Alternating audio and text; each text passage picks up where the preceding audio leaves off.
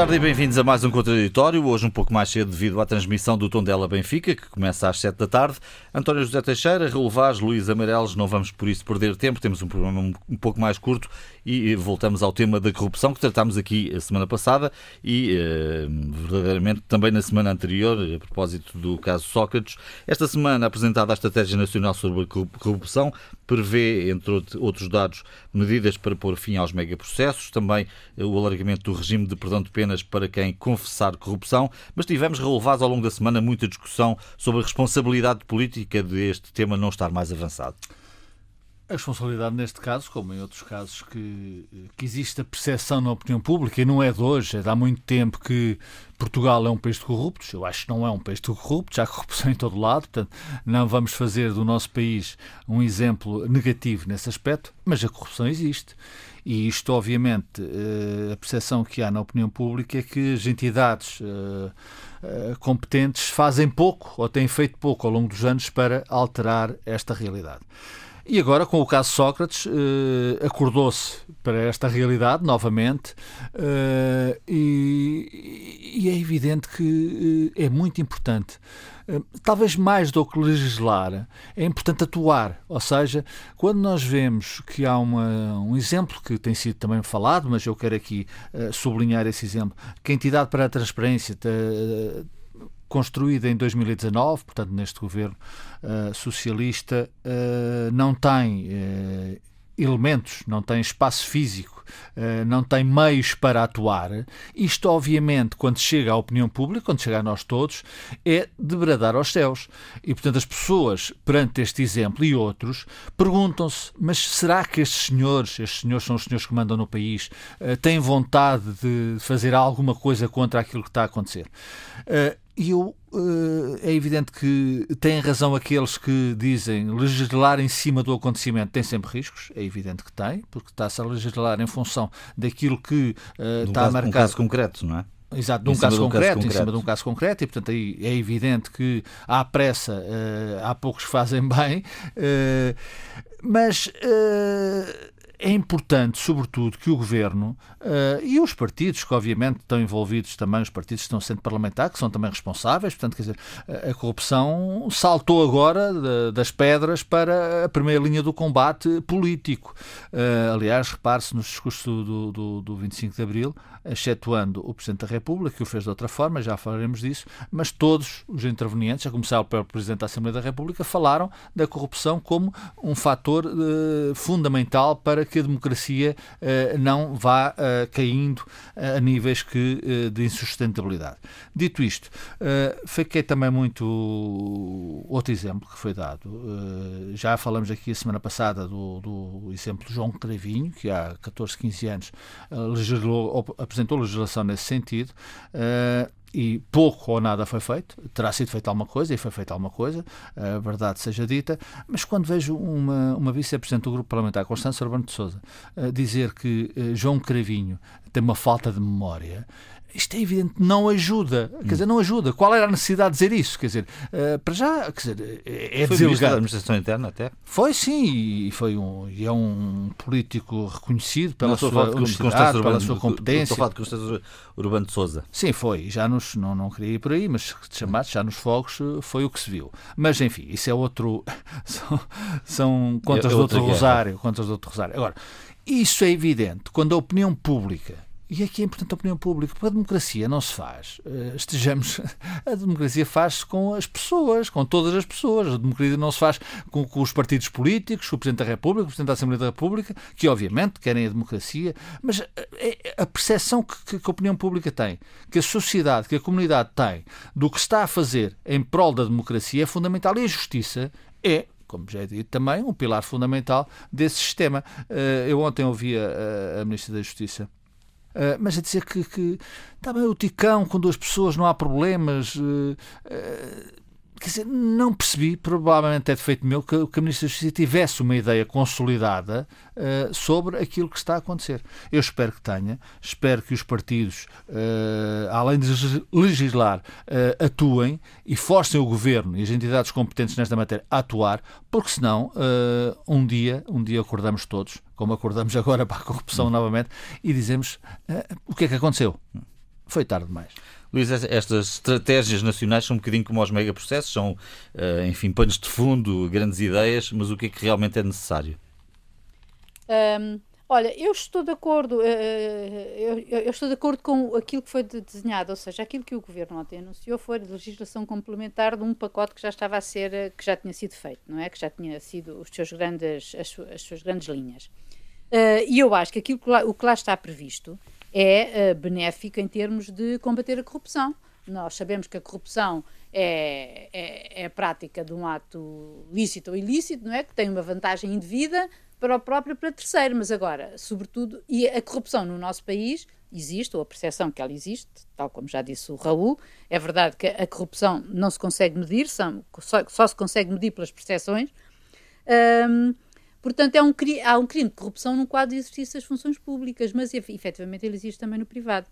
Agora, aquelas medidas que foram anunciadas, eu acho que poderão ser um passo, uh, um passo importante em frente. E eu aqui distinguia uh, as, medi as, medidas contra a corrupção da uh, do, do, do, outra questão que a, que a ministra, nessa entrevista que eu também vi, falou, que são os megaprocessos, tal como ela disse, ou, ou sobre o Ticão ela, o Tribunal eh, de Instrução Central Criminal, não é? Uhum. Uh, da, da, ação criminal, digo.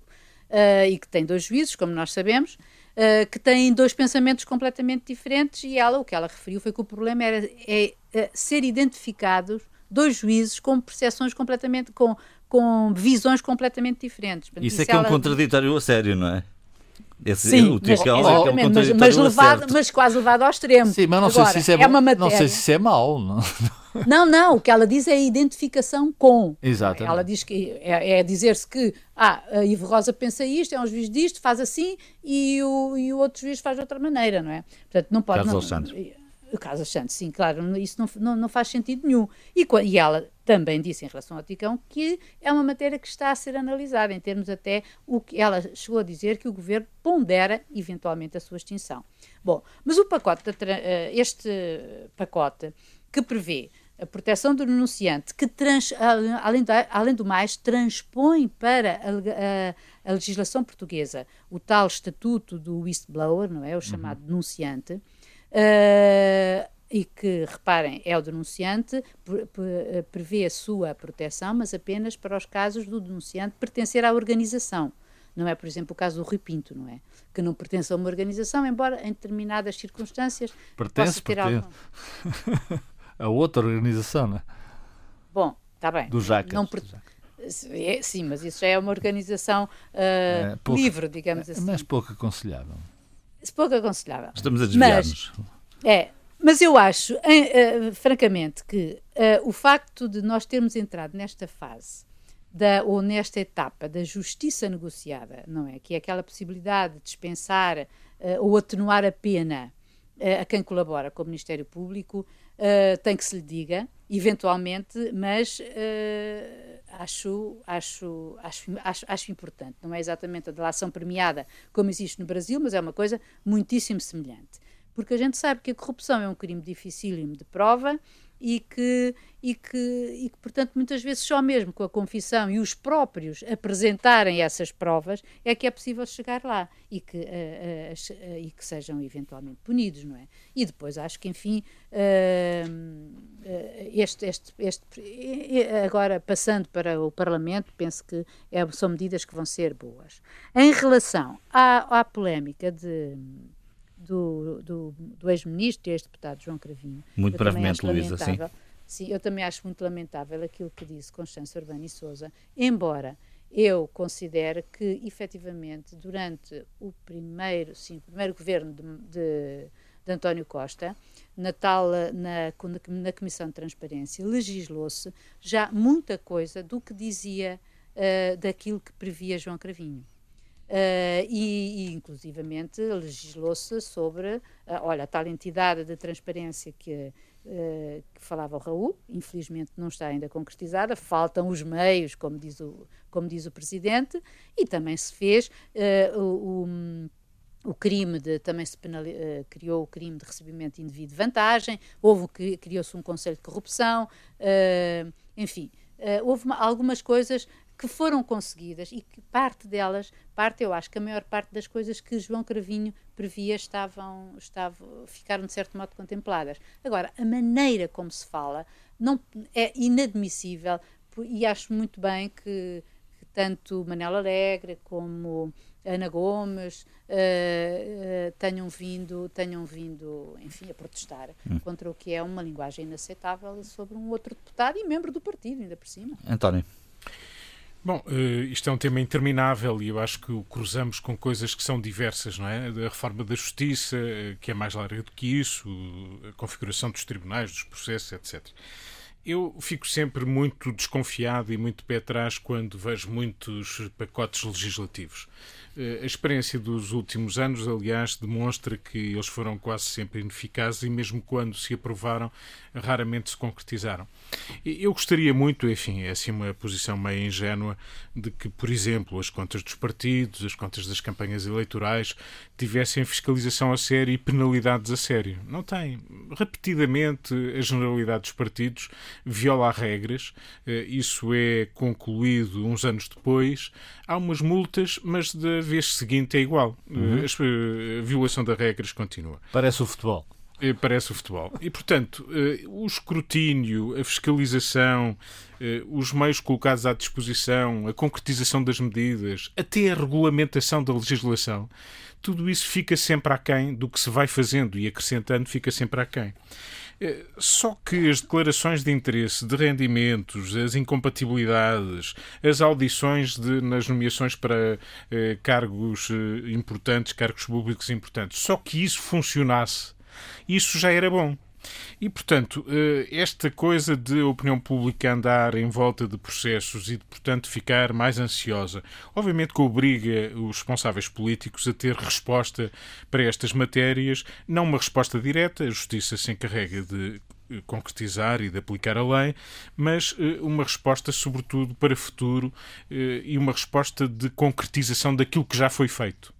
E o grande hábito português é não concretizar aquilo que faz. Anuncia muito, aprova alguma coisa e do que aprova nem sequer muitas vezes regulamenta, ou seja, é uma aprovação mais ou menos vazia. E esse é um ponto essencial nesta questão. Eu diria que o mundo hoje, e Portugal também, padece de eh, eh, uma questão decisiva e gravíssima que são as desigualdades. E nós estamos eh, numa pandemia, esperemos que a sair dela, ou pelo menos num caminho de saída, e a questão das desigualdades e da pobreza tem-se acentuado ainda mais. A corrupção ajuda este fenómeno das desigualdades e da pobreza e, portanto, ela é relevante de facto, é um tema que temos que considerar. Há aqui propostas válidas, a estratégia ou a concretização da tal Estratégia Nacional de Prevenção e Combate à Corrupção tem medidas interessantes e, e, e que vale a pena discutir e que valerá a pena aprovar. O contributo da Associação dos Juízes, sendo certo que eu continuo a dizer que acho estranho que os juízes façam propostas de legislação, mas ainda assim a proposta no, na sua essência, naquilo que é o objetivo dela, eh, parece-me sensata, sobretudo no, no, no, sentido em que eh, consegue contornar aquilo que têm sido as objeções do Tribunal Constitucional, que tem eh, chumbado, como, como sabemos, fê-lo em 2012, em 2015, para propostas que lhe chegaram de, inversão do ânus da prova, de, da questão da presunção de inocência, que são questões muito delicadas e questões de princípio que devemos preservar.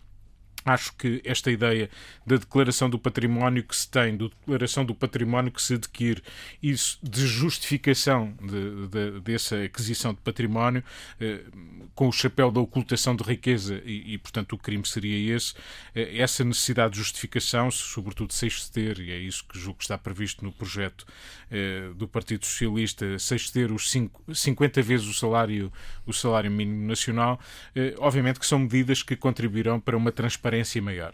O problema é que eh, nós enchemos muitas vezes a palavra transparência para a criação de entidades ou para eh, fiscalização, escrutínio, mas depois não se faz, ou não se dá meios para se fazer, ou não há vontade de fazer. Eh, nós não temos notícias de grandes incompatibilidades, de registros de interesse que tenham sido verificados efetivamente.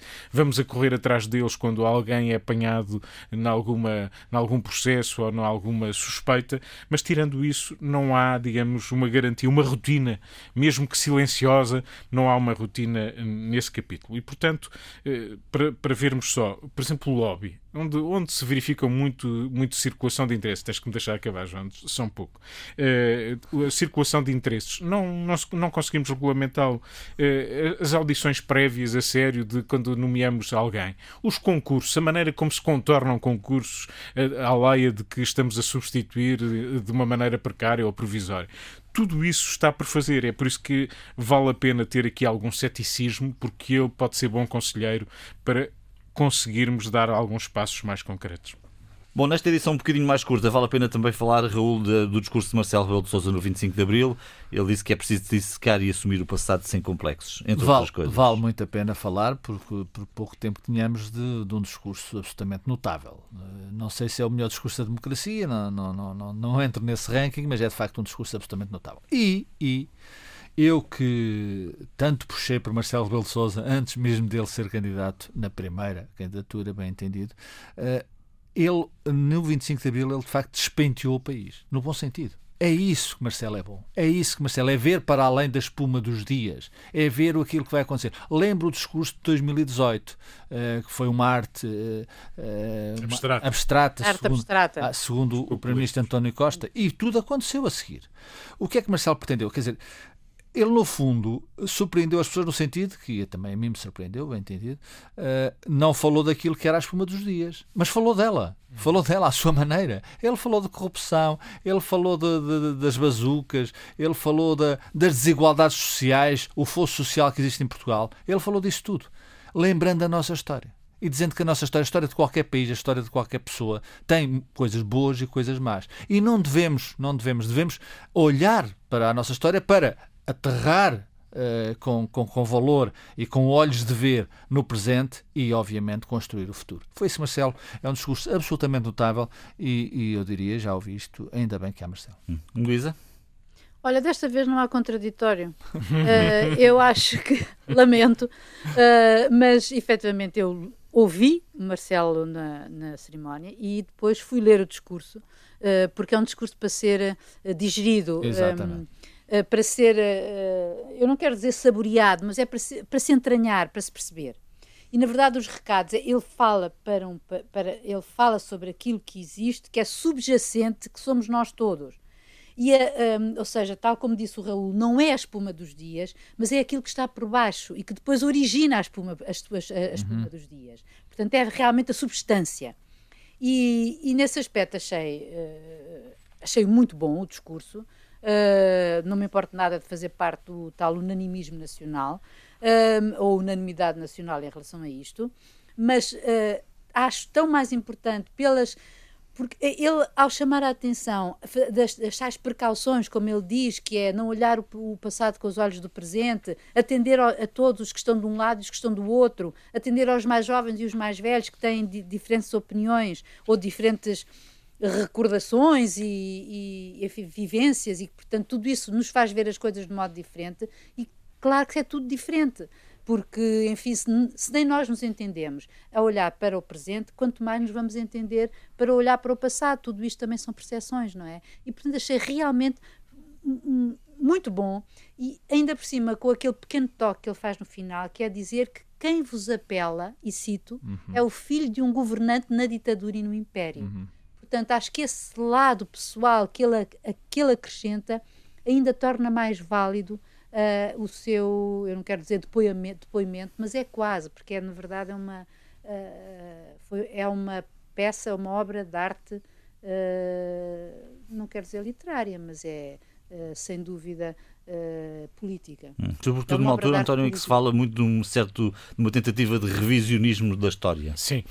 Eh, este discurso é, aliás, coerente e muito na linha daquela antecipação que Marcelo Belo de Souza tinha feito em relação ao perigo dos populismos porque estamos a falar da mesma coisa, a polarização, os extremismos, e Marcelo, quando olha para pretexto dos 60 anos da Guerra Colonial, no fundo a mensagem é a história é feita de contradições, o homem, aliás, é um bom exemplo uh, dessa mesma contradição. E é bom, Marcelo não foi, eh, ao contrário do que alguns quiseram fazer crer, um, não quis fazer o discurso em que agora estamos todos o grande consenso sobre uh, o nosso passado ou sobre a guerra. Pelo contrário, eu acho que Marcelo Acolheu e fez um discurso agregador de precisamente essas contradições, dos vários olhos, dos vários olhares que podemos ter sobre, sobre a história e sobre o, o perigo que no futuro o aproveitamento, a instrumentalização da história para fins políticos, a tentação, como ele disse, de recuperar o passado para manobras táticas, isso é aquilo que ele vê no horizonte, eh, os, o perigo dos saudosismos e, de, e, e de um, dos ressentimentos que a história provoca. Ele já o tinha feito quando foi eh, que andaram a pintar estátuas do Padre António Vieira. Eh, ele teve uma posição firme, categórica de, de, de chamada de atenção para o respeito pela, pela história. Não é o acriticismo, mas também não é a condenação da história. Como ele disse, Portugal não é um, um, país perfeito, não, não, há um Portugal perfeito, eh, mas também não é um país condenado. Uhum. Não temos que nos envergonhar, nem temos que nos exaltar em relação à heroicidade do nosso passado, porque ele tem altos e baixos, porque ele tem pontos negativos e pontos positivos, porque ele tem pontos que obviamente nos envergonham, mas que também devem ser olhados eh, pelos olhos não apenas de quem os viveu, mas por a compreensão pelos olhos daqueles que não o viveram. E por isso, quando ele diz precauções, a criticismo e exaltação são perigosíssimos. Também devemos ter em conta os olhos das vítimas desse passado e também devemos ter em conta aqueles que não viveram esse passado, que o conhecem mal, que são mais novos e que já não têm nenhum eh, juízo, digamos, emocional sobre a história. E, portanto, essa contradição e essa possibilidade de nós eh, evoluirmos, de estarmos à altura do tempo, através do seu próprio exemplo, como a Luísa referia há pouco. O homem filho do ex-governador de Moçambique, de um ex-ministro eh, do Império, que depois é eh, deputado constituinte, que depois é líder de um partido, que depois é presidente e presidente reeleito em democracia. É um exemplo nítido. Como o próprio 25 de Abril, e remato com isso, o tempo voa, o 25 de Abril é executado por capitães capitães de Abril eles fartos, eh, eh, exaustos de uma guerra colonial interminável, com uma, duas, três, quatro, cinco comissões de serviço, anos e anos de guerra colonial, fartos da guerra, cansados da guerra, e isso foi uma mola muito importante para eh, que o 25 de Abril fosse possível. E o que é que eles fizeram? Quando fizeram o golpe, foram chamar exatamente alguns dos cabos de guerra, como Spínola, como Costa Gomes, que foram, aliás, os dois primeiros presidentes da República em democracia. E estes exemplos, sendo evidentes, e nós todos sabemos que assim, assim foi e assim é, ajuda-nos a perceber melhor como a história se vai cruzando e como até as mesmas pessoas podem ter papéis diversos ao longo da sua vida. É o respeito pela história nas suas contradições, nas suas eh, visões eh, contraditórias, mas que isso faz parte e devemos saber conviver com isso. É essa a lição de humanismo que Marcelo Rebelo de Sousa nos trouxe e que devemos saudar. Bom, hoje fica muito por dizer, mas Raul Vaz... Mas eh, muito rapidamente, João, se me permites, uh, um reparo ao Governo. A manchete hoje do Expresso é que há duas versões do, do Plano de Resiliência e Reconstrução. Ou seja, há uma versão para Bruxelas, onde estão as reformas que, que Bruxelas exige, e para Portugal não há. Porque, porquê? Porque há negociações para o Orçamento de Estado que vão estar em curso e, portanto, os partidos da esquerda são contra as reformas. E, portanto, isto é, é, é inadmissível que haja duas versões da mesma matéria, que é uma matéria seríssima para o futuro do país, até 2026. E depois um elogio também rasgado uh, ao Governo, uh, aos portugueses, ao Presidente da República, à oposição. Uh, de facto, o que se fez, uh, eu hoje ouvi de manhã o, o, o Dr. Oscar Felgueiras a dizer isso, a cota parte deste desconfinamento, de termos chegado aqui, é de facto dos portugueses, da sua, da sua, do seu comportamento, mas eu não queria deixar de dizer que eu acho que o governo se tem, tem aprendeu, aprendeu, como todos aprendemos, e tem feito uma gestão, eu digo, irrepreensível desta matéria, obviamente muito ajudado pelo Presidente da República, mas isso faz parte, faz parte, obviamente, do nosso sistema e, portanto, o Governo está de parabéns. Luísa Meireles, o que fica por dizer? Olha, a parte micro daquilo que o Raul disse em macro. Ou seja, uh, quero falar de Odmira, uh, e, dos do, e, dos seus dois, e das suas duas freguesias onde uh, se mantém uma cerca sanitária, quer dizer, onde se mantém não, onde foi instaurada uma cerca sanitária por causa, porque eles têm 560 casos por 100 mil habitantes, aonde, sobretudo na população imigrante. Eu recordo que, que Odmira tem uh, um quarto da sua população são imigrantes uh, sobretudo ori originários de, do Sul Asiático, Nepal, Tailândia Índia. E que é lá Espante-se que em 2019 as autoridades policiais identificaram o maior número de vítimas de tráfico humano. E só para vos lembrar um caso que é, e, e cito um trabalho que a Lusa fez sobre isto, em que, uh, ao entrevistar imigrantes que estavam a viver, uh, enfim, no, em condições, no, no, nas traseiras de, um, de, de, uma casa apalaçada, uh, ele, o entrevistado, um indiano, dizia que pagava 100 euros por uma cama onde coabitavam talvez umas 15 ou 20 pessoas num único grande quarto. É horrível. Portanto, eles ali faziam tudo, uh, dormiam, cozinhavam em latas de tinta. Isto é 2021, abril, 30 de abril de 2021. Ou seja, não admira que haja. Que, é, não admira que isto aconteça. Isto que isto aconteça e que quer dizer em termos de pandemia. E é na Europa, Luísa. Mas para além disto, para além disto, é verdade que tem, para além da pandemia, há que olhar para estes quadros, para, estes, para, para esta para esta gente, para estas pessoas. A maioria delas não têm, uh, não têm, não têm, uh, são ilegais e São Teotónio, nomeadamente, metade da população não é de São Teotónio e a escola a Escola de Santo Eutónio tem 25 nacionalidades diferentes. António, o que fica por dizer esta semana? Olha, não podemos fechar os olhos às situações eh, que a Luísa relatou agora, como não podemos fechar os olhos àquilo que aconteceu depois do Moreirense Futebol Clube do Porto, Sem dúvida. que aliás, eh, infelizmente não é caso único. Eu só peço um exercício a quem nos ouve. Imaginem que havia adeptos e claques nos estádios incendiados por estes treinadores e dirigentes do futebol. Imaginem a tragédia, nomeadamente em relação a este caso. A desfaçatez com que empresários e presidentes de clubes intimidam e agridem pessoas, com que dirigentes e treinadores ameaçam árbitros, faz-nos recear o pior. E a interrogação que aqui deixo é: há medo de punir exemplarmente estes maus exemplos? Uh, pouco importa que sejam do Futebol Clube do Porto, do Sporting ou do Benfica, poderiam acontecer nestes clubes em fases diversas, eles infelizmente já aconteceram. Ou, ou, será que importa mesmo? É por causa disso que não assistimos a, a, a penalizações e, e, e, a medidas mais, mais uh, rigorosas? Isto deve nos fazer pensar, porque são maus exemplos demais em estádios que não têm público. E isso é inacreditável como olhamos para isto já com alguma complacência. Hum. Não é apenas porque foi agredido um jornalista, e isso é suficientemente grave, é porque não há o direito de, de agredir, de intimidar de uma forma uh, tão, uh, com tão, maior evidente. tão evidente, com maior desfaçatez, com que se desafia tudo e todos. E isto não pode continuar. É um bom comentário, sobretudo num dia em que se joga mais uma jornada do Campeonato Nacional de Futebol, a razão por este contraditório ter sido emitido mais cedo. Ficamos por aqui, bom fim de semana, boa semana, até sexta-feira.